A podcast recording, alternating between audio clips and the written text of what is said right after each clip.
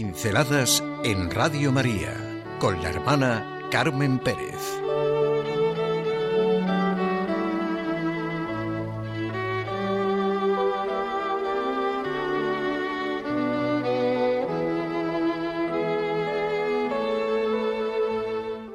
Fuera de toda medida humana. ¿Quién dice la gente que soy yo? ¿Y vosotros quién decís que soy yo? ¿Quién es Jesús? ¿De dónde viene? Ambas cuestiones están inseparablemente unidas. Lo que pretenden los Evangelios es contestar estas dos preguntas, nos dice el Papa Benedicto XVI en el comienzo de su libro La infancia de Jesús. Solo esto tendría que sumergirnos primero en una reflexión y luego dar una contestación que implicara toda nuestra vida. No es posible ver a Dios con los ojos, pero sí podemos ver cómo actúa, nos explicó Benedicto XVI. El Papa ilustró la acción de Dios con una narración del escritor ruso León Tolstoy. Se trata de una breve historia sobre un severo rey que pidió a sus sacerdotes y sabios que le mostraran cómo podía ver a Dios. Los sabios no fueron capaces de responder a su deseo. Un pastor que volvía del campo se ofreció para asumir la tarea de los sacerdotes y de los sabios. El rey aprendió de él que sus ojos no eran capaces de ver a Dios. Entonces quiso al menos saber qué es lo que hacía Dios. Para responder a tu pregunta, dijo el pastor al soberano, tenemos que cambiarnos los vestidos. Dudando, pero movido por la curiosidad que sentía por recibir la información que esperaba, el rey aceptó entregó sus regios vestidos al pastor y vistió con la ropa de un hombre pobre. Entonces le dio la respuesta. Esto es lo que hace Dios. De hecho, el Hijo de Dios, Dios verdadero de Dios verdadero, ha dejado su esplendor divino, se despojó de sí mismo tomando condición de siervo, haciéndose semejante a los hombres y apareciendo en su porte como hombre, y se humilló a sí mismo obedeciendo hasta la muerte y muerte de cruz.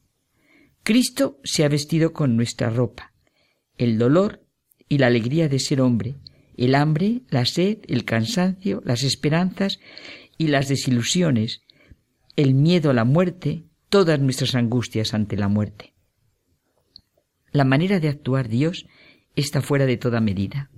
Solo arraigados y cimentados en el amor de un Dios que así actúa podremos comprender, como dice San Pablo, cuál es la anchura y la longitud, la altura y la profundidad, y conocer el amor de Cristo, que excede todo conocimiento humano, para que nos vayamos llenando hasta la total plenitud de Dios.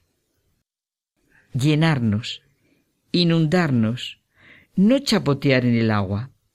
El chapotear no lleva a ningún sitio. Cuando tratamos de medir, de juzgar, de reservarnos en esta relación, estamos acotando un área de muerte. Con Dios no caben pactos, no tienen sentido. Tomás Moro decía, si hacéis contrato con Dios sobre cuánto debéis servirle, descubriréis que lo habéis firmado ambos vosotros mismos. Si no habéis elegido el reino de Dios, carece de importancia en el fondo lo que hayáis elegido en su lugar. Poder, dinero, sexo, comodidad, indiferencia, escepticismo. No existe una diferencia que importe verdaderamente. Con cualquiera de ellas habremos malogrado el fin para el que hemos sido creados y rechazado la única cosa que puede satisfacerlo. ¿Qué importa a un hombre que muere en el desierto? La elección de ruta que lo alejó de la única correcta. Al asumir la dirección de nuestra vida, miramos con mirada inquieta nuestras posibilidades. La realización de esas constituye la incógnita de nuestra libertad. Para ser libres, hemos de aceptar ciertas obligaciones, ciertas necesidades, sujeciones. Son condiciones necesarias de la libertad y de la realización personal. La libertad no es de ninguna manera el derecho de errar en el vacío una y otra vez se pone de manifiesto que sólo la verdad nos hace libres. En la cualidad de las obligaciones y de la responsabilidad está la cualidad de la libertad. La libertad está en libertad si sirve a la vida y a la verdad. Se es libre para ir a, a, algún sitio, para realizar algo, para superar algo, para esforzarse por algo, para colaborar con alguien.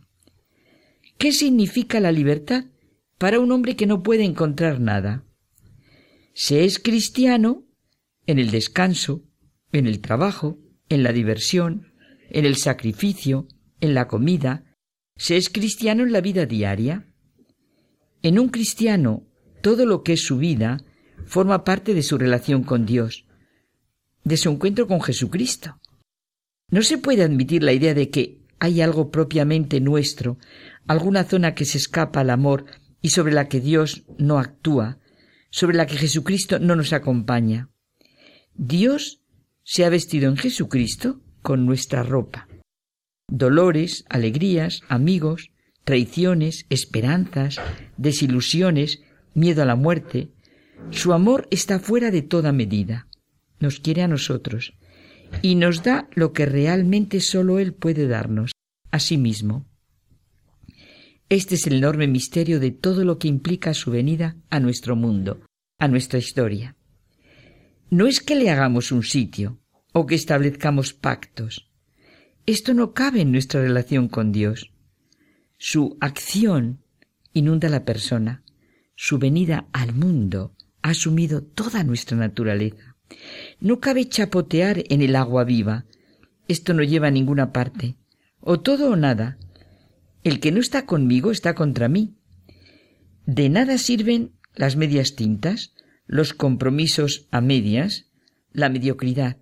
Un pajarillo puede estar atado por un hilo o por una soga, no importa. De ambos hay que soltarlo para que sea libre, dice San Juan de la Cruz.